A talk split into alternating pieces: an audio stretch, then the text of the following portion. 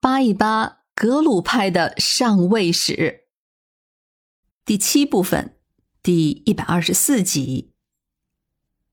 在当时，东印度公司在侵略喜马拉雅山这一带的众多国家的时候，他所采用的几乎都是千篇一律的惯用伎俩。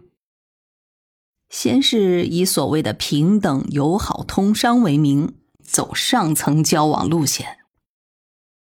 最常用的做法就是派遣精干使者，以慕名拜会为名，与该地区的实权派人物建立好联系，以此来提升英国人在这些大人物心目中的声誉和信任感，以此作为商业贸易的立足点。之后再进一步扩大自己的势力和影响力，并且伺机采用收买或是武力这些手段。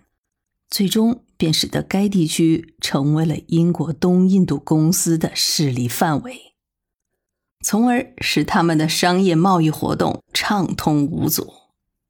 再顺便着，也就事实上控制了这些地区。而现在，对于西藏，他们又要故伎重演了。这一次，他们选派的是一个乐于冒险的年轻人。叫做乔治·波戈尔，时年才二十八岁。前面说的那位总督特地给他签发了委任书，目标就是来拜会六世班禅。而且这个决定的过程是极其快速的。根据西方的史料说，三月二十九日，六世班禅的调解信件到达了东印度公司的手里。四月二十五日。英国和不丹就签订了停战协定，而五月四日，东印度公司就决定要进入西藏。到了五月十三日，就已经签发好了委任状了。这前后也就只有一个半月的时间。但是，无论是清廷还是西藏噶夏政府，无论是当时的摄政地木活佛。还是六世班禅本人，他们都是反对英国人进藏的，也更不会去谈什么通商了。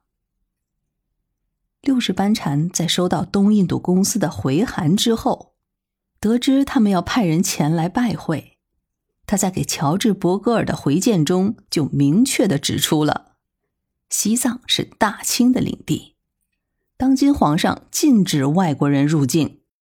所以，无论是西藏噶夏政府还是他本人，都是要必须遵照执行的。而且，拉萨是由噶夏政府管辖的，他本人并无权向皇上递交申请来讨论通商和贸易的问题，而且他也无权来决定后藏领地内的通商事宜。所以，他就避而不见这位乔治·伯格尔，而且。为了避免不必要的麻烦，六世班禅甚至以后藏有天花肆虐为理由，离开了扎什伦布寺，到德庆的热布杰寺去避避风头。只是这位乔治·伯格尔还是执意进入了西藏，他是以通报英国和不丹的和谈结果为理由，骗得六世班禅接见了他。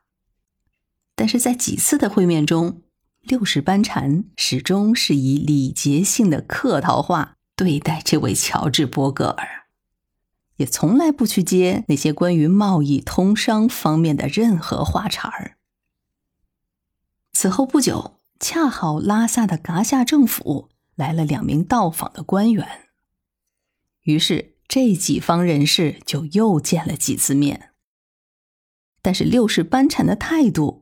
仍然是不讨论、不转奏、不认可，而同时，噶夏的那两位官员也拒绝了任何通商的谈判。最终，乔治·伯格尔也只能两手空空的离开了西藏。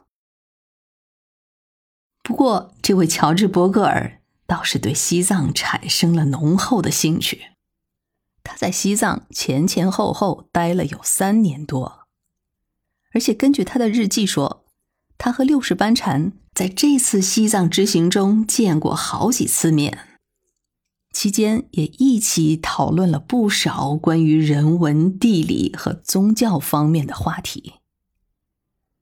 他在藏的这段期间，虽然只是在后藏地区转悠，但是也搜集到了大量的关于西藏人种、历史、宗教、地理、风俗。交通、山川、婚姻，还有医药等等方面的资料，这也就让西方世界初步了解、认识到了西藏。最终，他还娶了一个西藏的女子为妻，而且根据西方史学家的说法，这个女子就是六世班禅的妹妹。但是在藏文和汉语的史料中。对此并没有任何记载，甚至关于这位乔治·伯格尔，几乎都没有留下什么笔墨。这也难怪，那个时候的大清对英国还不会太过关心，而对于西藏而言，与内地的茶马交易，那才是贸易上的重中之重。倒是这些英国人。肯定是不死心的。就在乔治·伯格尔离开后不到十年的光景，英国就趁着七世班禅坐床之际，再度派人来到了西藏。当然，说的还是来谈通商的问题，自然也是无功而返。这件事儿在某种程度上倒是促成了1793年。英国特使乔治·马格尔尼的访华之旅，与英国人的这次不期而遇，显示了六世班禅足够高的大局观。特别是他对于中央政府、噶夏政府，还有巴士达赖、摄政地木活佛。甚至包括他自己和他的堪布厅之间的这些种种的关系，他理的是非常的通透。对于后藏，那是他的势力范围，僧俗两界都有影响，包括周边的不丹、西金还有印度，该他出手的毫不含糊。